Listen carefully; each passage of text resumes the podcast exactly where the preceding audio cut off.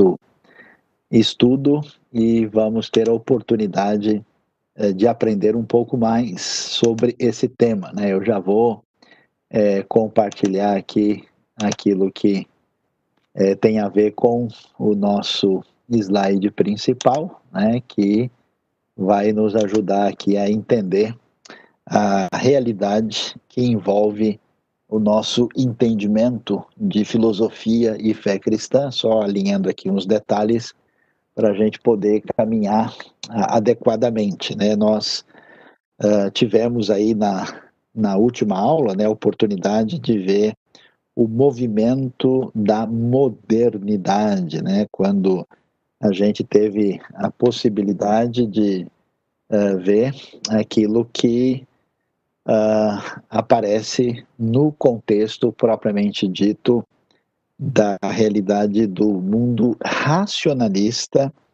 e do mundo empirista. Né? A gente pôde ver o que aconteceu com a realidade do surgimento é, do, do, do, primado né, da razão e da experiência no ambiente europeu, particularmente na uh, Inglaterra, né, com o empirismo de Francis Bacon, e na França com Descartes, né?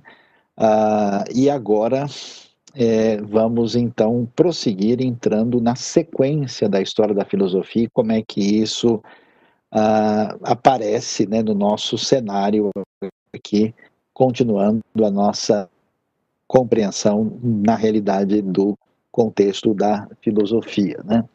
Então, hoje, nós vamos falar sobre a realidade que envolve o iluminismo e o idealismo. A gente vai ter aí a, a condição de tentar entender esse novo momento da história. Então, o pessoal está chegando, algumas pessoas estão entrando aí na nossa aula e acompanhando né, o, o cenário. Essa aula número 6 uh, eh, do nosso curso, é, que prossegue aqui uh, na IBNU. Então vamos ver né, o que, que podemos entender sobre o assunto. O que, que acontece no ambiente do iluminismo? Né? A gente tem uma, uma transição histórica daquilo que a gente chama de filosofia moderna, né? aqui no sentido, logo depois da Idade Média, né? com o contexto desse ambiente, quando a gente vai ter uh, o, o Renascimento italiano, nós vamos ter né, a reforma protestante, a, a, perspectiva racionalista e iluminista no contexto racionalista e empirista no contexto francês e inglês, e aí nós temos uma caminhada na direção da filosofia contemporânea no século XVIII, vai surgir o que é chamado de iluminismo. Né? O iluminismo, essa palavra vem da ideia de iluminação, de esclarecimento, algumas traduções, inclusive em português, chamam o movimento, às vezes, de ilustração, né? é o movimento das luzes, é, e, e, claro que luzes aí ligada à questão que envolve a própria razão, né? Aí nós temos, é, é, então, o que é na prática, né? O racionalismo francês e o empirismo inglês, né, vão encontrar uma síntese desse novo momento da história do pensamento europeu que vai eh, se desdobrar no que é chamado iluminismo franco-alemão. Né? A palavra Aufklärung em alemão vai, vai ser marcante na história, né? aí nesse ambiente uh, no século XVIII. Né? E o que, que é uh, o iluminismo? Na verdade, a gente pode eh, definir como o ápice da confiança na razão né? E esse, esse momento da, da história da filosofia vai ter profundos desdobramentos para a história da filosofia e para a cultura uh, europeia e ocidental mais recente. Eu diria que uh, a gente pode entender até hoje né, muito do nosso cenário a partir da realidade uh, que existe desde o, o contexto do iluminismo. Uh, o que é que a gente vai é, perceber nesse cenário. Né? Uh, nós temos algumas pessoas que são uh, referência nessa história iluminista, né? e aí alguns nomes vão marcar uh, esse momento com muita uh, força. François-Marie Arouet, né, mais conhecido como Voltaire, né, que foi um pensador muito crítico né, uh, do contexto uh, iluminista francês, já que a coisa, né, a gente sabe, o, o racionalismo é, se define muito na França, né? O pensamento uh, de Voltaire era extremamente negativo com relação à questão religiosa, né? A gente vai ter Jean-Jacques Rousseau, né? Rousseau é, vai ser muito uh, importante né, na, no contexto da, da história uh, do pensamento político. Né? Ele faz uma série de reflexões a respeito né, é, do contrato social, né, que vai ter muita importância, muita relevância no pensamento europeu, e até hoje, vamos dizer, isso nos atinge diretamente. Uh, e também Isaac Newton, que todo mundo conhece, e Christian Wolff também são nomes principais desse, desse ambiente, né? E o que, que vai acontecer nesse contexto iluminista, né? Nós vamos ter aí o que é, é chamado de uma confiança ilimitada na razão, né? E, e, que se imaginava, né? Eu me lembro, por exemplo, da, da expectativa de gente como Voltaire, né? E outros e enciclopedistas franceses, eles diziam o seguinte, quando você abrir uma escola, você vai fechar uma cadeia, né? Uh, Imaginava-se que a razão seria capaz de resolver todos os problemas humanos, e assim a confiança uh, na razão e, e, particularmente na ciência, que acaba sendo até meio venerada, né? Na semana que vem a gente vai ver um pouco do, do movimento positivista, por exemplo, onde de fato assim quase surge aí um pensamento uh, próximo de uma veneração em relação ao papel da ciência na experiência humana. Então, para a gente ter uma visão aí mais clara, porque o iluminismo não é só o que a gente pode chamar assim de uma de uma experiência, vamos dizer, filosófica, né? É, é mais do que isso, é um movimento que atinge a história da cultura europeia como um todo, né? E aí o que, que a gente é, encontra aí, né? É, alguns elementos que são, a gente pode chamar de perfil político, né? Outros é, elementos de perfil propriamente, vamos dizer, filosóficos, né? Há um, um, um, impacto né, do iluminismo com o progresso científico e tecnológico, né, que é um desdobramento, inclusive, da, da caminhada do empirismo, o racionalismo de Descartes, né, ah, o caminho político que muda o cenário na, na Inglaterra, né, com o parlamentarismo inglês, né, a, a, questão da mudança uh, social, né, com o crescimento da burguesia e que traz uma nova dinâmica ah, social, né? E surge também um contexto de mudança de cenário, né? Uh, onde se acredita no crescimento aí do progresso, né? Uh, uma nova visão a respeito do próprio Estado, uma defesa do liberalismo político, né? Cresce o que a gente chama de uma mentalidade cada vez mais, digamos assim, secular, né? Essas ideias, por exemplo, de Estado laico, né? Que igreja e Estado não devem estar juntos, né, que é uma convicção de grupos religiosos como, por exemplo, os anabatistas, agora ela entra por outra via, né, até pelos, pelos desdobramentos complicados da, da experiência, vamos dizer, de poder religioso na Europa, em função do contexto do catolicismo medieval e de outros desdobramentos. Né. Lembre-se que nós tivemos umas guerras é, religiosas terríveis entre católicos e protestantes, né?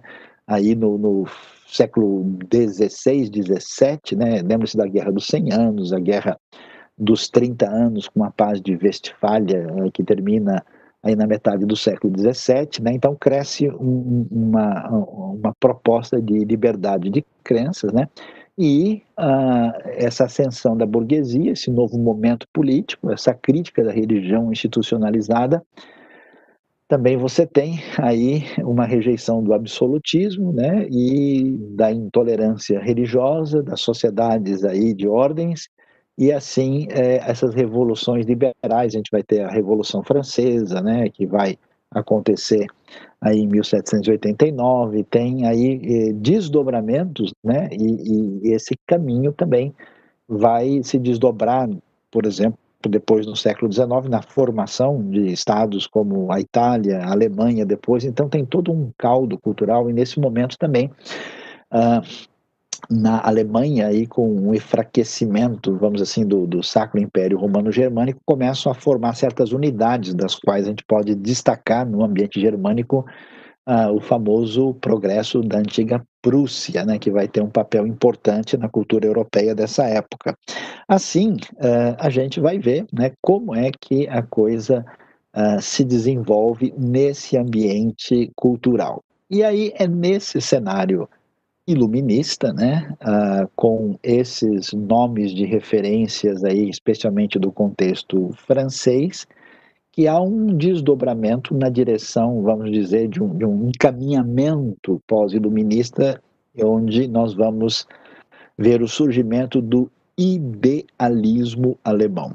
E sem dúvida, se tem um filósofo absolutamente imprescindível e que é fundamental para entender uh, a época, vamos dizer, eh, atual, eu diria, né, a época, vamos dizer, pós-século XVIII, um dos pensadores mais importantes da história é Immanuel Kant. Né? Kant vai nascer aí em 1724, né, na Prússia. Prússia é a parte oriental uh, da, do território que fora da Alemanha, hoje a região da Prússia é, é, é, território polonês, né? E ele viveu a sua vida uh, na famosa cidade de Königsberg, né? Que o Königsberg hoje que na verdade acaba sendo território Uh, e morreu em 1804. O homem viveu então 80 anos e os estudiosos que a, falam sobre Kant dizem que a vida dele foi muito impressionante, porque é alguém que nunca saiu muito daquela região. Né? Dizem que ele nunca uh, foi muito além de cerca de 80 quilômetros da sua própria casa. Né? Uh, o homem era muito diferente, estranho. O pessoal dizia que se você queria saber que horas era no dia, bastava ver o que, que o Immanuel Kant estava fazendo, que ele era um relógio em pessoa, né? A, a, a Alemanha, na verdade, a união de, de, grupos germânicos que acabaram se unificando em função do Hochdeutsch, né, do, do alemão uh, oficial, alto alemão, que é uma, uma língua é, que se derivou da tradução da Bíblia de Lutero, que foi a unificação é, do, do alemão, e ah, vamos assim dizer, e uma das dos grupos principais né, desse conglomerado era exatamente a Prússia. A Prússia desenvolveu toda uma característica muito marcada pela ordem, pela até pela sua seu progresso militar. Então, é, é, é um papel muito importante no contexto europeu uh, desse ambiente uh, do século XVIII e depois XIX também. E o que, que a gente vai ver? O idealismo, então, é, tem a ver com essa questão da preponderância da realidade que tem a ver com as ideias. E o que, que é isso? Como é que a gente entende isso mais adequadamente?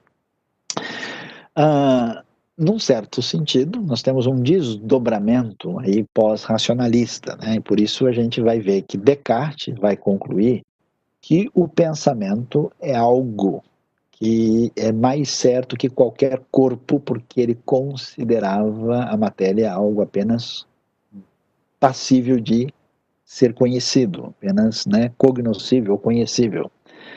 Ah, e essa, então, se define como uma concepção idealista, tanto em termos ontológicos, né, com desrespeito ao ser, como epistemológicos, pois prioriza o ser pensante em contraposição à matéria. Ou seja, quando você pensa em termos de realidade, a realidade é a realidade que se dá a partir do pensamento, né? porque o pensamento é que define a, a compreensão que você tem dos objetos. Né? E não só uh, prioriza o ser pensante, mas como a atividade do sujeito pensante em relação ao objeto pensado. E a é, começar Porque lembre-se que nesse momento uh, da história, né, quando aquela metafísica tradicional não é mais a referência principal, a discussão envolve o problema do conhecimento, a teoria do conhecimento. Então, a pergunta é: quando eu contemplo um objeto, né, e depois eu vou denominar esse objeto, esse objeto é definido pelo quê? Pela realidade do objeto em si, ou principalmente uh, pelo sujeito pensante no seu aspecto de conhecer o objeto. Então, o idealismo vai reforçar muito essa ideia uh, de que é priorizado o ser pensante e é o sujeito que uh, define o, o, conhecimento de um objeto é preponderantemente definido por aquele uh, sujeito pensante que o define o que ele está conhecendo. Dessa forma, Immanuel Kant vai caminhar na direção daquilo que a gente vai chamar de primado da função cognitiva do homem, né? todo esse aspecto né, da, da, da, da teoria do conhecimento, da gnosiologia, se define. E a realidade, portanto, é construção do sujeito pensante que a ordena. Né? Aí é que você entende a, realidade do idealismo, né? quer dizer, o sujeito pensante, a nossa mente pensando e, e, e, e, interagindo com o conhecimento do objeto, a determinação se dá por esse sujeito pensante. E aí, uh, no conhecimento, a forma é dada pelo sujeito e o conteúdo pelo objeto. Né? Uh, vai haver um caminho aqui interessante de sintonia entre aquilo que foi o trabalho filosófico do racionalismo e do empirismo. E aí Kant tentou enumerar né, né, como é que a gente pode é, trabalhar essa questão do conhecimento que se tem da realidade e ele vai dizer que no processo do pensamento há três graus, né? Ele vai dizer que a apreensão, né? Quando ah, ah, o sujeito aí tem acesso ao conteúdo que existe no objeto, o juízo e o raciocínio. E aí ah, ele vai eh, organizar, né? As, as grandes obras de Immanuel Kant são principalmente a crítica da razão pura e a crítica da razão prática, né? os dados da experiência vão ser ordenados dentro das categorias fundamentais de tempo e espaço. Quer dizer, Kant vai dizer o seguinte, que não que o sujeito pensante é que se apropria uh, da realidade uh, que deve ser conhecida, né? E, e, nessa interação com o objeto, nada, nada na nossa mente se organiza fora desse contexto onde as categorias fundamentais que sempre ordenarão o nosso pensamento serão as de tempo e espaço, que isso é a estrutura fundamental da mente e, portanto, assim ela se organiza. Diante disso, Kant vai caminhar numa direção muito uh, interessante, diferente, significativa e que vai marcar a história do pensamento para sempre e não só do pensamento, mas inclusive vai marcar o que a gente vai chamar depois de teologia contemporânea. Por quê? Porque nessa proposta de conhecimento da realidade, né, a partir do sujeito pensante, é, é, Kant vai analisar, vai dizer que realidade é essa ser conhecida. E ele define essa realidade a partir de um dualismo, não um dualismo no sentido tradicional platônico, né, de um mundo uh, do espírito e o mundo da matéria, né, uh, ele vai fazer uma distinção entre o que ele chama de realidade fenomênica e numênica. E o que ele quer dizer com essas palavras? A realidade fenomênica refere-se, atenção, à coisa conforme ela se nos manifesta. A realidade numérica diz respeito à coisa em si. E atenção, aí é que está a coisa principal né, do assunto, da discussão, é que ela é inacessível ao conhecimento. Então, o que Kant vai dizer para nós é que uh, nós não temos, porque todo o sonho da filosofia, lembra, desde os tempos antigos, era a gente é, conseguir, por meio da instrumentalidade da razão, encontrar a referência última que organiza a realidade. E a discussão é se a gente pode ter um conhecimento efetivo da essência das coisas. E essa questão metafísica sai de cena no final da Idade Média, mas o problema do conhecimento, lembra, para Descartes ainda você pode acreditar que a razão tem acesso à essência das coisas. Mas em Kant ele vai dizer, não, peraí, você nunca tem acesso no processo do conhecimento à coisa em si. Você tem acesso a como ela se manifesta, ou seja, você tem acesso ao fenômeno. Então ele vai fazer uma distinção entre essa realidade fenomênica e a realidade propriamente essencial, que é a realidade numênica, é que a coisa em si nós nunca podemos conhecê-la como ela é. A partir de Kant, então, uh, se instaura no, na, na, na filosofia europeia ocidental, que a gente chama de agnosticismo metafísico, ou seja, a metafísica né, ela se torna uma realidade impossível. E aqui dá para a gente ter uma visão do que a gente chama de dualismo kantiano. Né? O númenon, a coisa como ela realmente é, a coisa em si, fora de mim, não é acessível ah, do, da perspectiva da apreensão do sujeito.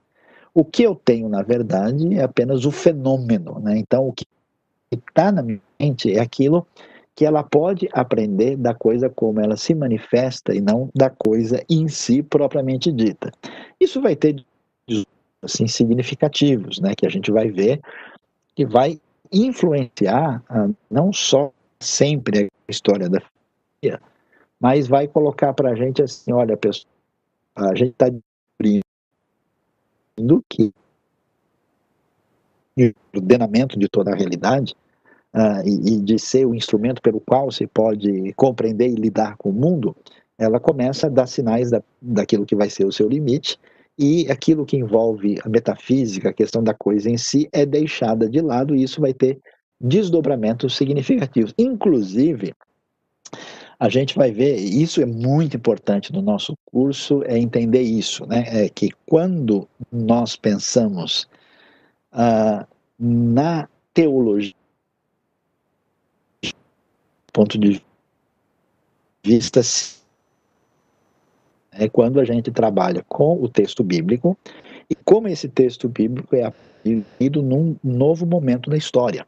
E a gente pode dizer que a nossa teologia, por exemplo, da reforma tradicional, ela é pré-kantiana. Ela tem esse momento uh, do final da Idade Média, né, desse ambiente da escolástica, e ela interage nesses contextos do racionalismo e do empirismo. Só que depois de Kant, as coisas vão mudar muito, porque porque é a partir de Kant que a gente vai, por exemplo, perceber essa distinção entre número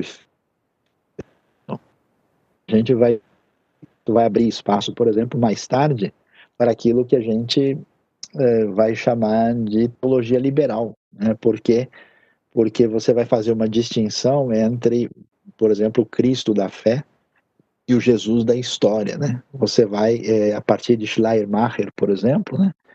Fazer uma distinção é, entre ah, uma realidade né, objetiva sobre é, Cristo e aquele Cristo que pode ser atingido a partir de uma uh, realidade dita espiritual uh, distinta, né? Kant vai, vai abrir, né, a partir dessa, dessa base de dualismo, a gente vai ter uma divisão que vai marcar uh, a teologia, né? Um, um, caminho de questionamento se a gente pode ir atrás de elementos essenciais e metafísicos como a teologia tradicionalmente fazia. Agora, Kant indo nessa direção, ele desenvolveu uma preocupação muito uh, significativa com ética, né? E aí ele vai desenvolver o que é chamado uma teoria, é, que vai ser chamado de formalismo ético. Essa teoria elaborada por ele uh, vai definir né, que a, a proposta é que todos devemos ter uma obediência à lei pela lei em si, com um puro amor ao dever, né, das Zollen em alemão. em conformidade com esse perfil prussiano de Kant, que argumentou que o critério da moralidade não pode vir da experiência, tinha que ser absoluto e universal. Assim, ele definiu uma lei a priori que vai ser denominada de imperativo categórico. Porque, veja bem, a gente tem né, uma, uma, uma proposta é, ética né, é, para a construção da sociedade. Agora, a pergunta é de onde vem essa ética? Ela vem da ordem natural? Ela é definida pelo sujeito? a razão é capaz de, de entregar, ela, ela vem da, da revelação, como no pensamento medieval ou, ou, ou, na escolástica, e aí o Kant quer fazer a coisa puramente a partir da razão, então se tem o interesse de construir uma realidade, já que a ética é tão fundamental para a prática da vida, Uh, e aí o que, que ele vai tentar fazer? É construir um elemento absoluto e universal que realmente tenha valor. E aí, como ele não vai trabalhar com critério, vamos dizer, propriamente teológico, escriturístico, ele tenta construir isso a partir dessa nova categoria, em tese racional, chamada imperativo categórico. Essa moral kantiana vai se basear naquilo que é chamado o dever pelo dever, em obediência a esse imperativo categórico, esse das Sollen, que vai marcar o pensamento de Kant. E aí o que é que ele define? Olha que coisa interessante. Ele estabeleceu o que é chamado de princípios práticos para agir de acordo com esse imperativo. Né? E esses eh, são três né, uh, elementos que são destacados, né? e a gente vai ver como é que eles uh, se definem. Né? Então, o, o conselho né, aí, nessa direção de Kant é age de modo que a máxima de tua ação possa valer como princípio universal de conduta. A segunda proposta é age de modo a tratar qualquer pessoa como fim e nunca como meio. E a terceira, age de modo que tua vontade possa considerar-se constituindo uma legislação universal. Então, você vê que é, é uma tentativa de construir uma ética, uma moral, é, que seja absoluta a partir da razão né, e de maneira independente de elementos teológicos ou religiosos. Nesse ambiente, quando o pensamento europeu ah, tem uma série de elementos que marcam um dissabor né, uh, com a, a, experiência europeia anterior. Inclusive, é, é, importante destacar também, né, não só com os conflitos de, de religiosos contra o pensamento secular, o problema do absolutismo e da ligação com os governos, mas já tem, por exemplo, o, o, certas coisas catastróficas que aconteceram nas guerras, o grande terremoto de Lisboa em 1755, né? Tudo isso influencia, cria um caldo cultural de uma tentativa de uma independência uh, religiosa. Né? E lembre que grupos minoritários religiosos que não pertenciam as igrejas estatais, muitos foram perseguidos e fugiram né, para outros lugares, especialmente para as Américas, muitos inclusive para a América do Norte. Né? Ah, então, a, a, gente vê esse cenário se estabelecendo. E olha que coisa interessante, esse pensamento kantiano, quando ele é, for entrar né, como referência base de construção do pensamento teológico, né, porque esse é o desafio da teologia, ela tem que ler a Bíblia tem que ler na sua época, tem que ter pertinência e, ao mesmo tempo, tem que tomar cuidado de não ser engolida pelo, pelo, pelo pensamento da época. Né? E, então, isso abriu um espaço para uma teologia, de fato, é, que caminhou numa direção de ruptura com a expectativa de um conhecimento metafísico. Por isso que o pensamento liberal, por exemplo, caminhou numa direção do tipo, olha, não sei se isso aconteceu de fato como história, eu não sei se isso aqui é, realmente é, foi miraculoso ou não, né? A razão não tem como aferir isso, então isso fica fora da discussão, mas eu sei que o ensino aqui é bom, inclusive, especialmente o ensino moral. Por isso que grande parte do pensamento, vamos dizer, teológico mais liberal, ele sempre vai numa dimensão de restringir a fé à sua perspectiva sociológica e ética, considerando outras coisas, digamos assim, meio fora do radar. Né? E aí nós temos um, um caminho de separação que vão, vai marcar a história do pensamento. Nesse contexto uh, uh, do pensamento uh, europeu, né, particularmente agora alemão, né, a filosofia vai se deslocar muito para o ambiente alemão. Nós temos muitos filósofos, a Alemanha, especialmente na Prússia, mas depois em outras áreas, outros lugares também, ela se desenvolve. Os frutos da educação luterana vão ter um, um progresso muito grande. Aí vai surgir um outro pensador idealista de muito valor e expressão que até hoje influencia sua vida e você não sabe, que é exatamente Hegel. É, quem é Hegel e como é que nós devemos entender o seu pensamento? Georg Friedrich Hegel é, vai ser um filósofo aí um pouquinho mais adiante na história, né? Veja que Kant morre em 1804, né? E Hegel é o, o, o, seu principal, digamos, sucessor do idealismo, que nasce em 1770 e morre em 1831. Ah, na verdade, ele também era um teólogo, ele estudou em Tübingen, né, uma escola que ficou famosa pela, pela crítica, e ele é influenciado por três movimentos intelectuais, né, pelo idealismo pós-kantiano, né, que estabelece essa nova maneira de pensar, uh, pelo próprio Immanuel Kant, né, e pelo cristianismo, em particular a teologia do Novo Testamento dessa época, né? Hegel, uma coisa que a gente quando estuda fora, né, do, do, do, do cenário assim mais teológico, às vezes você faz um curso de, de filosofia, essa parte e o teológico não aparece, mas muitos desses filósofos são teólogos e estudiosos da fé também. Hegel é um deles, né? E também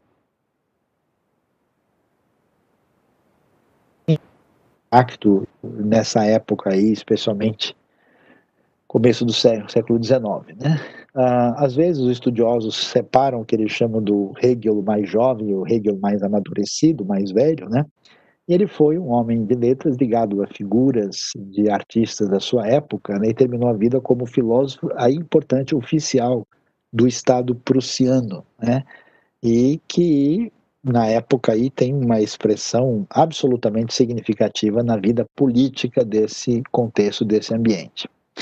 E aí vamos pensar, tentar entender a, a, a vai da filosofia de Hegel.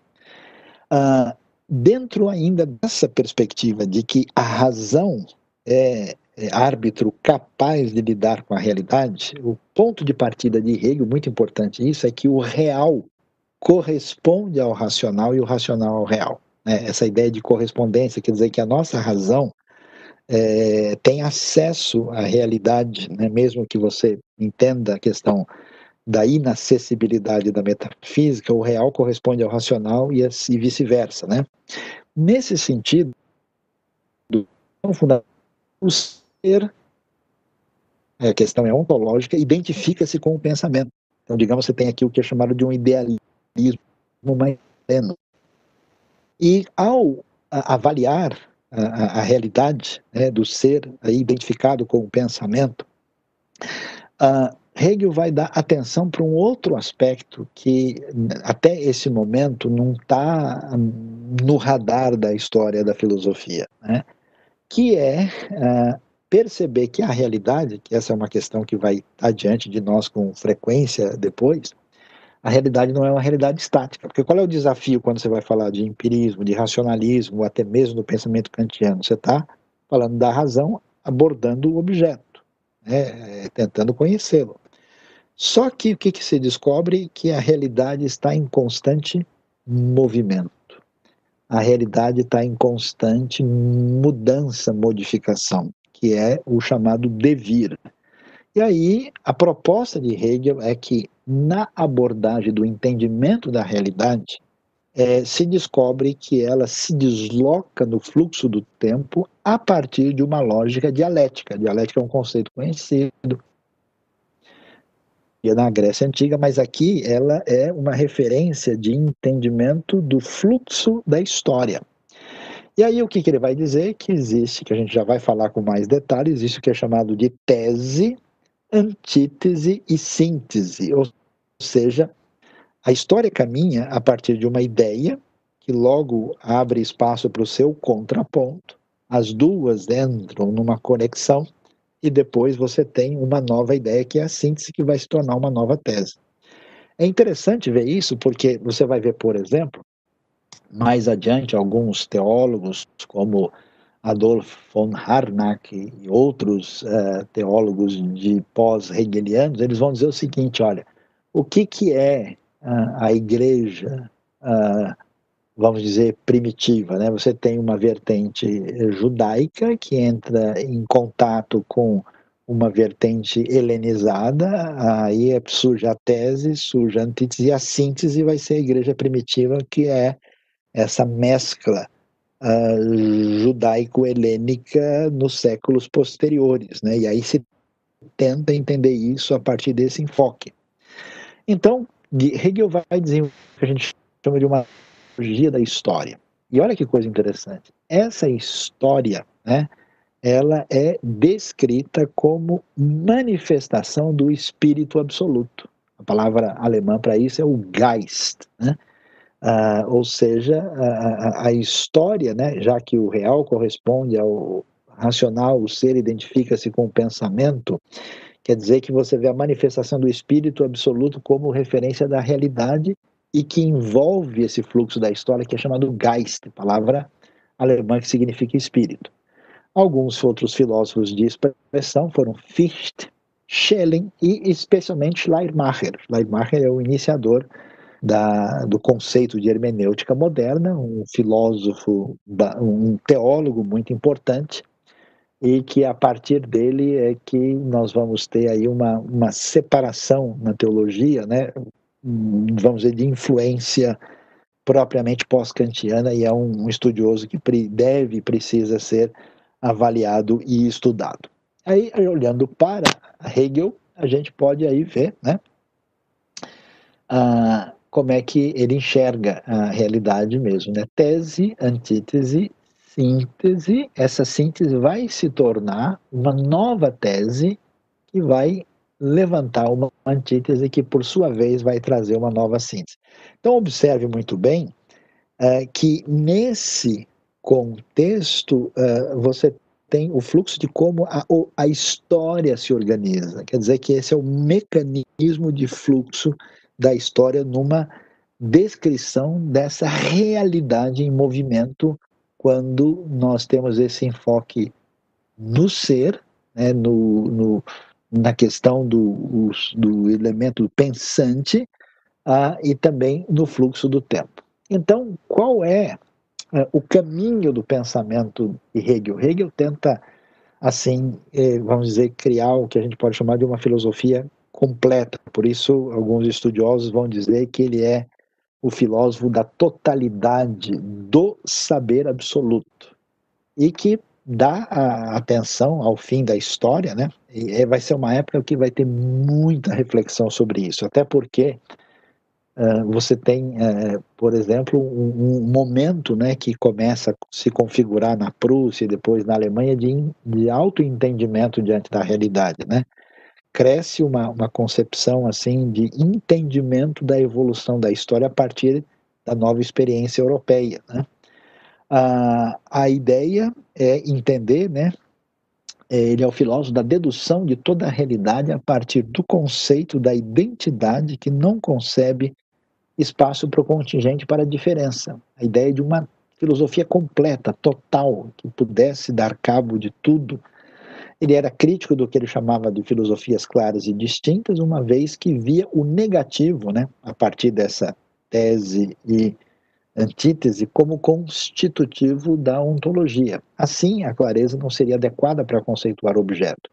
E a partir desse, dessa problematização, como nós vimos, ele criou um sistema para compreender a história da filosofia do mundo que ele vai chamar de dialética, uma progressão na qual cada movimento sucessivo surge como solução das contradições inerentes ao anterior. Então, esse fluxo né, de pensamento uh, historicista vai tomar conta do pensamento de Hegel e vai definir um caminho de pensamento na Europa. Então, veja só que aí nós temos o quê? O elemento da razão, o elemento da rejeição da possibilidade de conhecer a metafísica, a definição né, da realidade com o pensamento, aí a preponderância do ser pensante e a questão do fluxo da história. Hegel vai afirmar que a história é o percurso do conhecer para o saber absoluto. Né? Então, até hoje você tem isso. Né? Ah, como é que eu sei, por exemplo, é, a verdade sobre alguma coisa? Né? Aí eu preciso saber o quê? As origens. Eu preciso saber a história. Quem disse que a história traduz o significado real das coisas? Hegel diz, por exemplo, mas será que é assim? Quando a gente estuda, por exemplo, linguística, né, estuda tradução, tradução da Bíblia, grego, hebraico, né, encontro muitas pessoas que toda hora ficam perguntando para a gente algumas coisas. Uh, por exemplo, muitas pessoas acham que o significado da, de uma palavra está na sua origem, que você quer entender um texto e você entende plenamente pela sua história, mas será que é sempre assim? Às vezes uma palavra tem uma história e no caminho, através do seu uso, ela acaba tendo um significado desconectado da sua história. A palavra embarcar, por exemplo, significa entrar no barco. Mas hoje, quando você vai num aeroporto e você vai para o embarque, você não está entrando num barco. A palavra se desconectou da sua origem e ela tem uma reconfiguração no uso social. Então, só para você entender, né? Esse é o momento em que se entende né, é, é, é, o percurso do conhecer para o saber absoluto é a formação da consciência filosófica.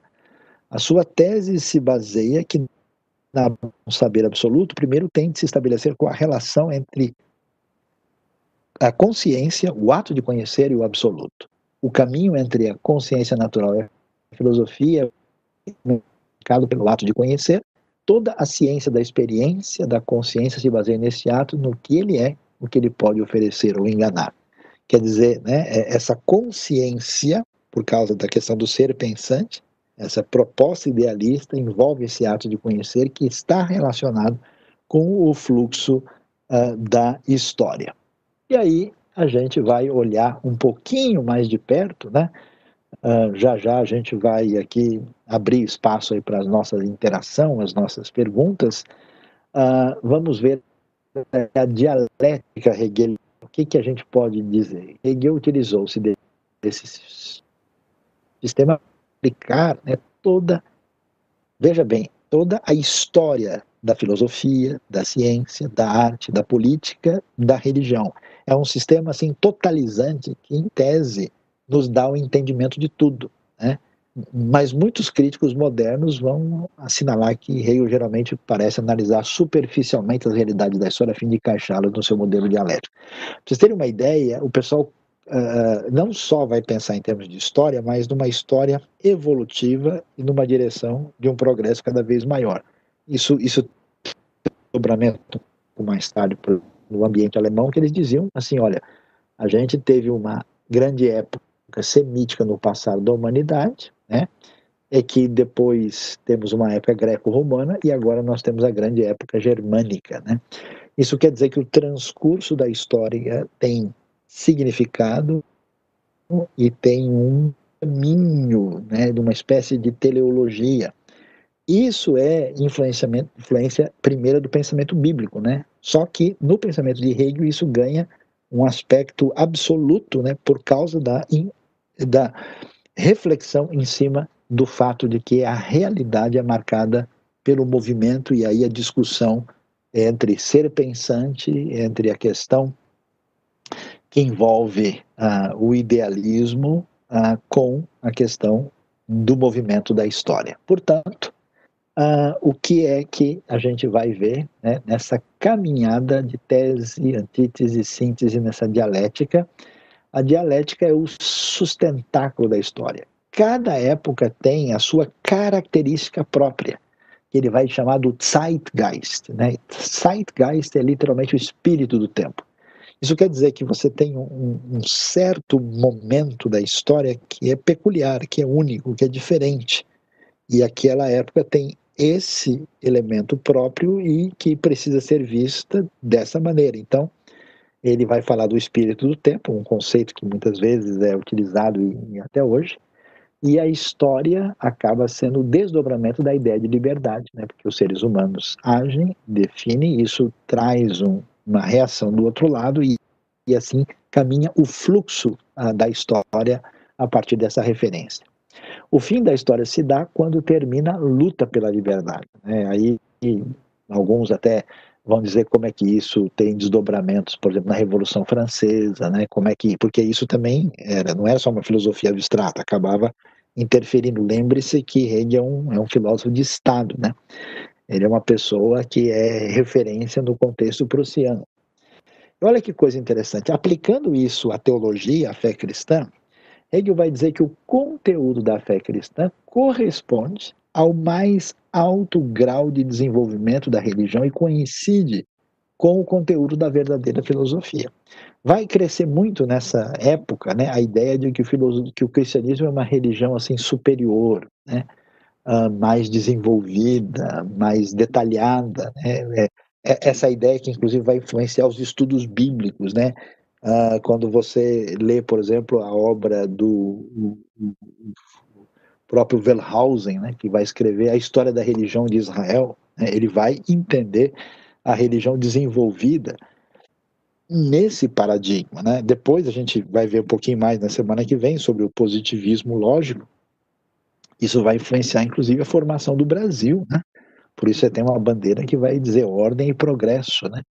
Essa ideia tem essa, essa veia uh, historicista, inclusive em Hegel, marcada pela sua concepção teológica também, como a gente pode observar aí. Uh, e entendendo né, é, como é que isso se aplicou, por exemplo, à filosofia política, Hegel vai dizer uh, coisas assim mais é, é, significativas que vão ter é, grande importância no, no, seu momento histórico. Né? Ele vai dizer, no despotismo oriental, o indivíduo não é nada. Isso analisando o quê? As antigas monarquias do contexto do Oriente Próximo, né, sabendo, por exemplo, a antiga Babilônia, Mesopotâmia, o Egito, né, ah, como é que os monarcas são absolutos e definem tudo e o indivíduo comum não é nada, né? Mas depois da Revolução Francesa, o indivíduo pensa que é tudo e torna-se egoísta, né? Por causa do novo momento da história, uh, esse, esse enfoque, uh, claro, lembra que a gente fala desde Descartes, né, cogito ergo sum, penso logo existo, então você está imaginando uma uh, autonomia do indivíduo, né, e cresce um individualismo no pensamento ocidental, e é necessário, ele vai dizer, compreender o ser humano como síntese de singular e do geral, do particular e do geral. Olha que coisa interessante. O Estado prussiano é a realização da razão, é o advento de Deus à Terra. Aí você começa a entender agora né, o que vai acontecer, porque lembre-se da história da Europa. O que, que você tem na Europa? Você tem um antigo Estado gigante, o Império Romano, que vai é, ser fragmentado, vai sobrar o Império do Oriente, que depois vai ser estado e derrotado pelas invasões uh, turcas, né, islâmicas, e no Império Romano do Ocidente, depois de cair, vai se formar o Sacro Império Romano Germânico, né? Então, a Europa ganha o que a gente chama assim de esse conceito a partir do paradigma cristão, né, de cristandade, né? Porque são várias tribos de povos distintos que vão ali formando pequenos reinos que vão amadurecendo, né, em função da a mudança histórica de pensamento na direção do que a gente chama de nações-estados, né? E isso vai amadurecendo e vão surgindo os estados modernos, mas a partir dessa, dessa realidade do enfraquecimento do Sacro Império Romano Germânico e do também das casas reais monárquicas que vão aí aos poucos cedendo espaço, né?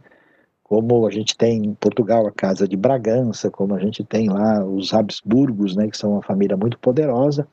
Então, a, a, discussão é qual que é o papel do Estado. Como nós temos aí uma, uma tentativa de uma formação de um Estado dessa nova consciência histórica alemã, Hegel vai entender que o Estado prussiano é a realização da razão, o advento de Deus à Terra é uma espécie de síntese adequada daquilo que envolve a questão política. Por isso que isso depois, mais tarde, vai ter usos indevidos, como você bem pode imaginar. Como se pode perceber, para Hegel, a história é a categoria por definição. Então, o seu enfoque é historicista, esse historicismo vai ter uma presença muito importante aí na trajetória da filosofia, e essa ideia uh, caminha na direção de um panteísmo. Né? Por quê? Porque uh, quando você identifica o ser com a, a realidade, né? o ser pensante com a realidade, a tendência a não fazer muita distinção, né? e, e pensando numa ideia de Deus, o pensamento dele caminha próximo a uma espécie de panteísmo, onde de alguma maneira tudo é divino, porque toda a realidade é a manifestação do Espírito Absoluto, o chamado Geist, né? E olha uma frase dele que chama atenção, é que a história é a autobiografia de Deus. Ah, então, de fato, assim, ele quase chega numa visão panteísta dentro dessa perspectiva. Por que, que Hegel é tão importante, tão valioso? Porque, a partir de Hegel, dessa perspectiva, nós vamos uh, ter um desdobramento que nos atinge diretamente, não só pela filosofia historicista, não só pelos desdobramentos que vão atingir, por exemplo, o pensamento uh, posterior, né, que vai chegar à nossa construção filosófica também, mas por causa da grande influência que nós temos em Karl Marx. É, então, o que, que a gente tem aqui? Uh, Marx vai é, caminhar, digamos assim, nas costas de Hegel. Né? O que, que nós temos em, em Hegel, né? a dialética com a e aí você vai ver a maneira como a coisa é construída, a realidade é explicada como devir, constante mudança, algo que já existia lá em Heráclito, né? Toda a realidade está dialético, né? Ele vai a, a realidade absoluta é do espírito, é da ideia, Marx vai inverter isso. Ele trabalhar com a realidade absoluta sendo a matéria. Mas ele adota o historicismo. E dá para entender, porque Marx também é judeu, né? foi criado com essa influência uh, desse pensamento aí que tem origem na Bíblia, nos profetas, né, da importância da história. Então ele vai é, criar um historicismo marcado pelo materialismo dialético e ele vai ser um filósofo absolutamente ligado ao jeito de ser de Hegel. Por isso, o marxismo vai ter uma, um, um, do pensamento no Brasil, boa parte da, da América Latina, vai ter influência naquilo que a gente vai conhecer como teologia da libertação, então veja que as coisas têm uma relação de conexão significativa. Então aqui dá para a gente ver, por exemplo, uh, e que a gente vai citar Marx um pouco mais para frente, né, que ele é um pouco posterior, mas você vai ver aqui, eu peço desculpas porque esse, esse gráfico é muito bom, mas é um gráfico que está em inglês, né, então uh, você tem aí Hegel e Marx, né, quando você tem é, as ideias, né, as ideias lá embaixo são justiça, a ideia do bem, né, de verdade, da religião, uh, uh, e isso deve ser encaminhado uh, no contexto do Estado e atinge a existência individual. Né? Uh, no contexto é, de Marx, você tem a mudança. Né? Lá embaixo, né, a base para uma perspectiva materialista e uma análise sociológica, você tem a relação com os métodos de produção, né?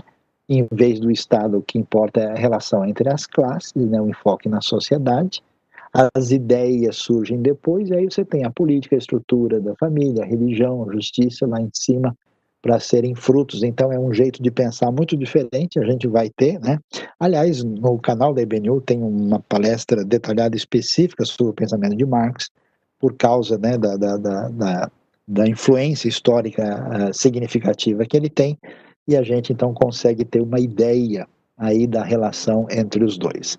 Assim, nós uh, encerramos a nossa parte, né, é, propriamente dita aí inicial, né, da nossa compreensão uh, do, do cenário geral da, da realidade é, desse momento da história, vendo os principais personagens, as filosofias que marcam a realidade do século XVIII, uh, né? e, e, vendo como é que isso uh, tem importância na construção da história. A gente começa então a ver o caminho do absolutismo da razão, começa a ver os limites da razão para explicar uh, as coisas que se entenderam que ela não teria mais acesso em termos de teoria do conhecimento, esse novo momento de agnosticismo metafísico, o pensamento de Kant, Hegel, com a sua perspectiva historicista e o idealismo mais radical, o seu desdobramento e como é que isso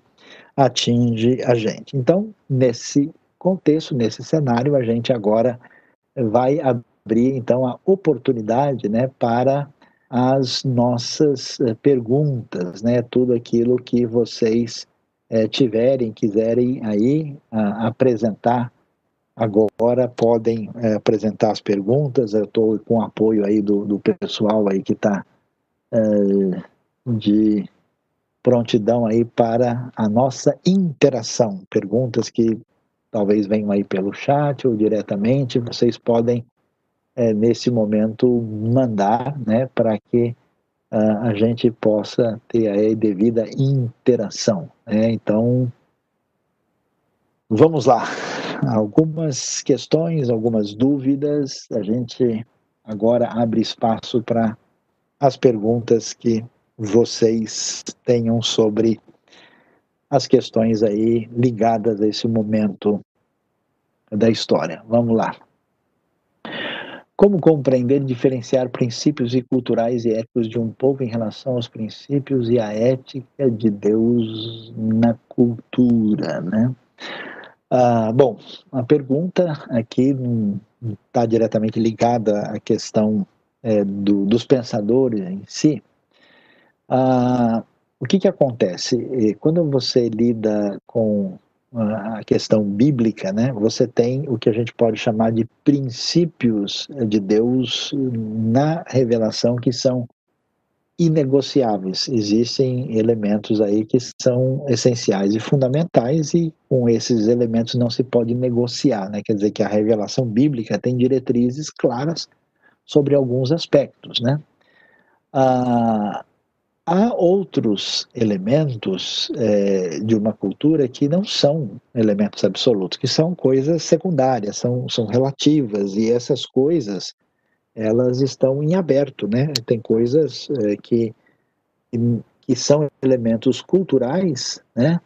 Ah, e, e, elas, então, nesse caso, são respeitadas. Quando você chega lá para um grupo X, uma tribo um antropológico, se o pessoal se pinta de uma forma ou se come de uma determinada maneira, isso não é uma questão uh, preocupante, né?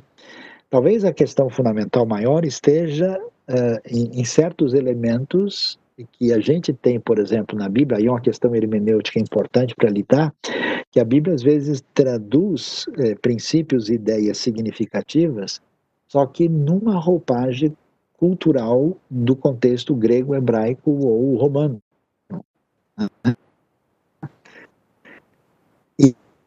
a Bíblia fala que lavar os pés dos outros. Eu vejo bem cumprido isso, geralmente. Porque tem que ideia é uma ideia de humildade, é uma ideia de, uh, de servir o próximo, né? e não é uma ideia uh, de simplesmente lavar o pé do outro. Então, nesse sentido, a, a ideia aí é, precisa ser retraduzida para o contexto onde ela aparece. Né? Ah, eu acho que, deixa eu ver, o pessoal está aqui, como, é, até que ponto toda essa construção filosófica influencia o cristianismo europeu? Ah, completamente. Ela redefiniu o, o, o cristianismo europeu, né? porque esses grandes pensadores, eles se tornaram, ah, digamos assim, a, a, a referência, o novo paradigma de construção, né? Uh, e isso influenciou de maneira decisiva, inclusive na construção é, da teologia, na construção de uma série de elementos. Inclusive, a gente vai ver depois que que a, que a própria teologia e o cristianismo europeu não só é influenciado, como reage em relação a isso. Né? Então, essa, essa influência é muito grande e significativa. Hegel e Marx, considerando o fluxo da história judaica, se tem nexo com o kibbutz? Ah, com certeza, sim. É, é isso que a gente tem que entender. Historicamente, né, o pessoal às vezes tenta fazer conexão uh, dos judeus né, com o pensamento filosófico. E isso às vezes é complicado, por quê? Porque, digamos assim, os judeus estão presentes presentes em muitas eh, escolas de pensamento diferentes. Então você tem judeus completamente ligados ao modelo do pensamento econômico liberal, né? Uh, ou seja, de perfil muito utilizado como referência de pensamento no contexto capitalista, como também no contexto socialista. Né? Uh, e o que, que a gente vai ver? É que, como os judeus sofreram muito, especialmente nos ambientes onde o status quo, a mentalidade dominante, é, ela uh, se tornou uh, bastante antissemita e perseguidora, os judeus lutando contra esse poder institucional, muitas vezes foram simpáticos às ideias uh, marxistas. E, portanto, muitos eram movimento de esquerda. Você imagina, na Europa, por exemplo, com influência nazista, você acha que o judeu vai optar por qual pensamento, né? Então, passaram, num nível maior ou menor, uh, um tipo de perspectiva socialista. Quando eles fundam o Estado de Israel, ah, eles vão formar um kibbutz de inspiração socialista. Mas espera aí, tá? muito diferente do que muita gente pode imaginar. Não o socialismo no perfil que aconteceu na Europa, porque a diferença de um kibbutz, por exemplo, é que um kibbutz não tem a ideia de um controle do Estado.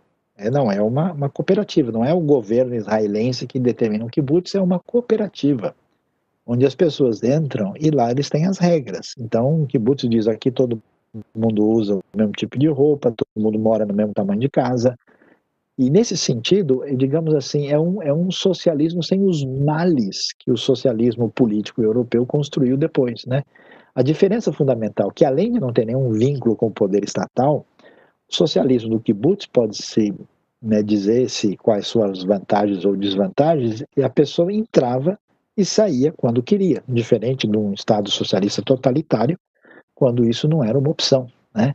E aí a gente então descobre que é, o caminho é muito diferente. Né? E o interessante é que muitos dos kibbutz israelenses progrediram e se desenvolveram de uma forma tão interessante que depois eles se tornaram até multinacionais, né? porque a coisa funciona com uma, uma liberdade de ação. Né? Não é Uh, o caso, por exemplo, de alguns outros ambientes onde isso uh, não acontecia. Né? Uh, alguém perguntou aqui se o evangelho morreu na Europa, o que, que aconteceu no ambiente europeu. Bom, a gente pode dizer o seguinte: a religião institucionalizada na Europa, né, com uma, uma história longa de conflitos entre católicos e protestantes, né, com uma atitude às vezes obscurantista de, uh, de certos uh, ambientes religiosos, e isso facilitou um crescimento uh, do secularismo no ambiente europeu. E a verdade é que os estados absolutistas também perseguiram minorias religiosas que, em grande quantidade, acabaram imigrando. E especialmente no contexto europeu assim de duas guerras mundiais e com os desmandos e equívocos né, de, das organizações religiosas, isso fez com que a, a religião a popular eh, decaísse muito. Então, vamos dizer, o cristianismo está muito enfraquecido no ambiente europeu, mas a cultura, a base da cultura ainda é, em muitos casos, cristã, e em alguns ambientes existe um retomada, um crescimento, um novo interesse, né? E, e, nem tudo assim é tão negativo. Agora, também é importante que a gente às vezes tem conceitos e ideias, a gente entende como sendo muito fundamental no, no, na realidade cristã e que os europeus não acham que isso tem tanta relevância e outras coisas que eles valorizam que a gente não valoriza tanto. Então é um problema, é uma dificuldade, mas nem todo o cenário é negativo. A pergunta aqui, como é que a gente vê o antissemitismo de Lutero? Bom, essa pergunta é mais assim uh, uh, significativa uh, e, e ela tem uma importância grande, porque a gente precisa entender a história mais ampla, né?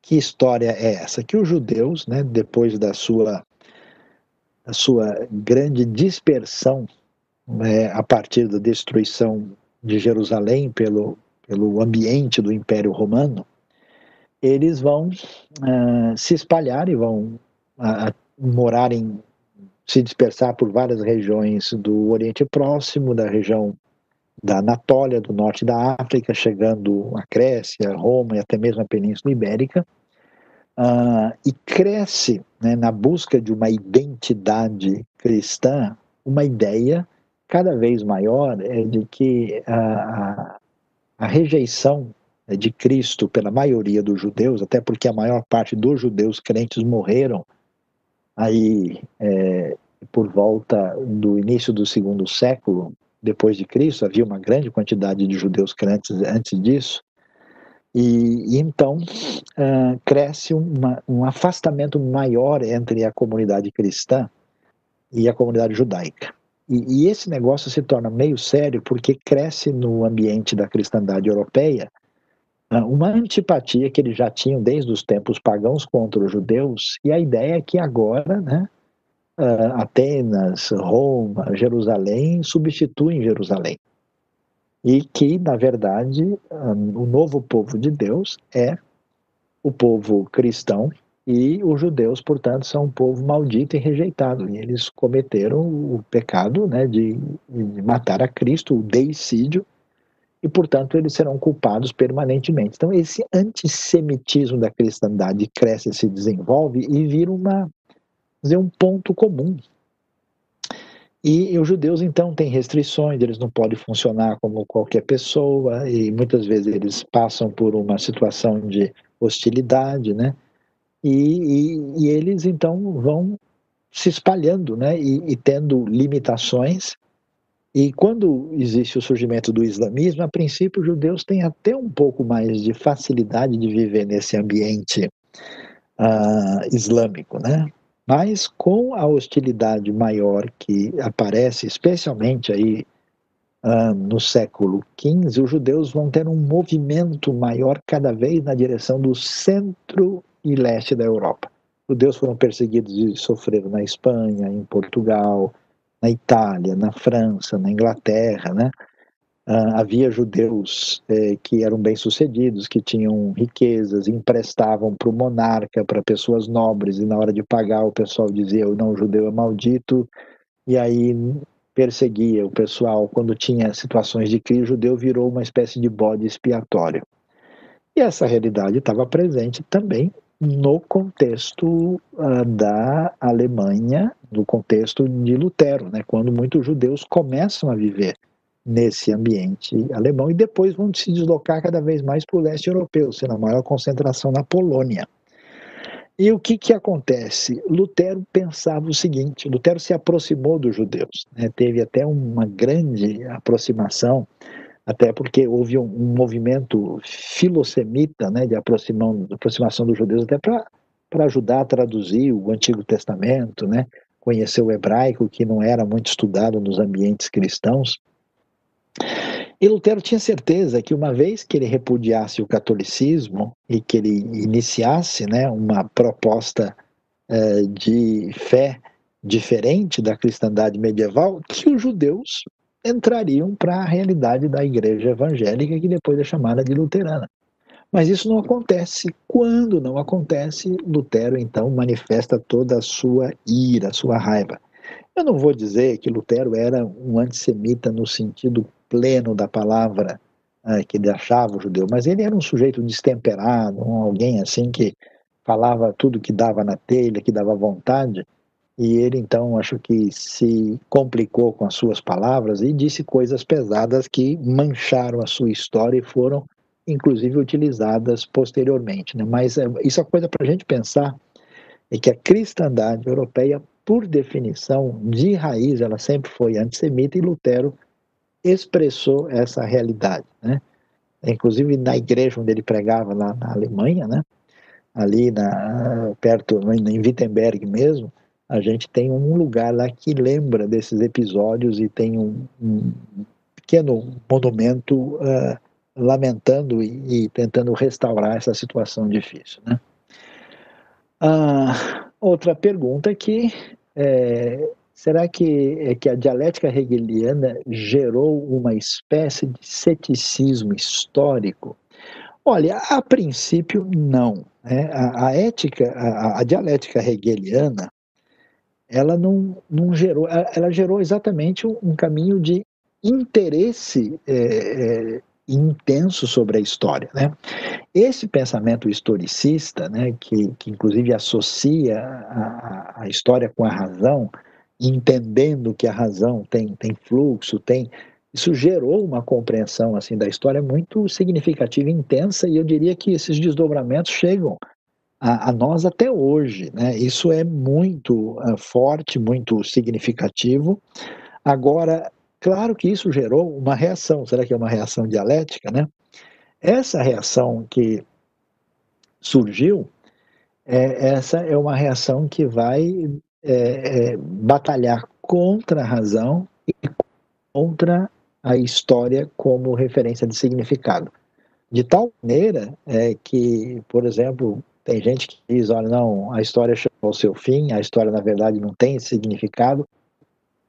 Depois é de um pensamento cada vez mais ligado ao contexto existencial. Né?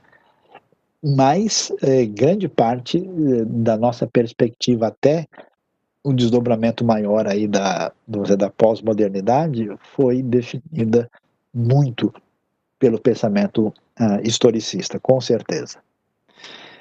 Muito bem, não sei se temos mais perguntas aí que surgiram, pelo menos as que eu tenho acesso, que estão aqui no nosso bate-papo. Não sei se o pessoal tem perguntas que chegaram por uma outra origem aí, o turno que está nos uh, apoiando aí diretamente. Leandro, Jonathan, se tem alguma questão que surgiu de uma outra maneira. Ah, então, se alguém quiser fazer mais alguma pergunta, tem aí a oportunidade de fazer as perguntas finais aí para o nosso desfecho, né? Vamos lá. Ah, para atingir um patamar espiritual mais elevado, o catolicismo praticava autoflagelação. Qual era a visão de Martim Lutero? É, Veja, o ele vai é, questionar tudo isso, né? Essa essa ideia de espiritualidade fundamentada no poder humano, né, na, no mérito humano. O grande grito da reforma é exatamente somente a graça. Né? Lutero tem um peso muito grande sobre a sua vida e quando ele se converte, crê, né, entende a graça de Deus, ele descansa. Então, claro, essa, esses elementos ligados ao, ao catolicismo, especialmente medieval, são completamente rejeitados, né? Lutero uh, traz uma ideia de que através do conhecimento da Bíblia, da salvação em Cristo e da salvação pela fé e pela graça, o ser humano é libertado e se torna até poderoso e dono da sua própria história através assim da palavra, né? Então essa perspectiva com certeza ela sai de cena, né? E não tem é, nenhum tipo de, de enfoque realmente é, a, adequado para esse momento, né? É, houve uma mudança aí muito significativa é, e completa que vai, inclusive, mudar para sempre né, a história ah, do, do contexto aí ah, da história dos povos de fala alemã, né? Ah, a outra pergunta diz aí o que era o nominalismo. O né? nominalismo era um, uma espécie de filosofia, a gente acabou num, num, num escolhendo como um ponto de partida muito importante, que surge aí no final da Idade Média, né, o famoso Guilherme de Ockham é o seu principal uh, referência, né, é, é, que afirmava a irrealidade, o caráter chamado meramente abstrato dos universais, né? E que eram chamados apenas de nomes, né, de elementos linguística que não, linguísticos que não tinham existência propriamente autônoma, simples meios convencionais para compreensão dos objetos. Né? Ah, então, como a discussão é, era exatamente na escolástica de definição dos chamados universais, o nominalismo vai dizer que apenas isso é um recurso linguístico com a rejeição né, dessa perspectiva aí desse contexto uh, de, de desconstrução do pensamento medieval no final da Idade Média. A síntese proposta por Hegel contribui para que hoje alguns possam dizer que a verdade não existe? Não, não, não, não é bem o caso. Hegel não, não, diz isso, pelo contrário, Hegel vai ser muito, ele vai dizer que a doutrina cristã, é, ela é a referência máxima da história uh, e, e, e, representa o, o, ponto último definitivo de verdade, né? Não tem essa, essa proposta, não. Ele vai tentar é, colocar essa questão do ser, da ontologia e do ser pensante, né, do idealismo, em sintonia com o fluxo da história. Mas Hegel, inclusive, ainda se encaixa num pensador ainda que entende né, uma razão totalizante de explicação da realidade. Isso, isso não é. Depois de Hegel e depois do positivismo lógico, aí a gente vai ter um caminho diferente, que a gente vai ver a desconstrução desse pensamento europeu. Né? Ah, pessoal perguntando aqui se hum, vamos conceder os slides. Sim, para todos que estão inscritos no curso. Inscrito, você para se inscrever precisa mandar ah, aí o seu contato para ah, o WhatsApp da IBNU, né, que você tem acesso na propaganda de divulgação, você tem o número direitinho, você manda o WhatsApp e você recebe aí o, os slides mandados. E essa semana eu quero mandar alguns textos com resumos também, porque agora que a gente andou bastante, quem está acompanhando bem o curso vai poder agora ler de uma outra perspectiva sobre os problemas filosóficos e como é que eles foram tratados aí no eixo da história para ver a relação da história do pensamento, da filosofia com a, a, fé cristã e no contexto histórico seus desdobramentos, inclusive para a realidade da teologia também. Ok, então acho que caminhamos bem né, nessa noite. Quero agradecer a presença de todos aí e, e nós aguardamos a todos na sequência para a nossa próxima aula que se dará no mesmo horário, no próximo domingo. E, e você então se prepare, muito bom, né? Fazer a coisa na sequência. A aula vai ficar gravada, ela vai ser editada e colocada no YouTube para alguém querendo rever e avaliar algumas coisas. É, e, portanto, é, vocês vão ter essa oportunidade em breve também vamos enviar o conteúdo para todo mundo. Tá? Muito obrigado, a IBNU agradece a participação. Deus nos abençoe, obrigado aí pelo feliz Dia dos Pais e que Ele nos ajude aí a crescer ah, no nosso conhecimento, né, para desenvolver nossa caminhada e também ter uma vida com o nosso intelecto indo para a glória de Deus e para bênção na vida das pessoas. Muito agradecido. Boa noite a todos, bom descanso, bom final de domingo e uma semana abençoada para todo mundo.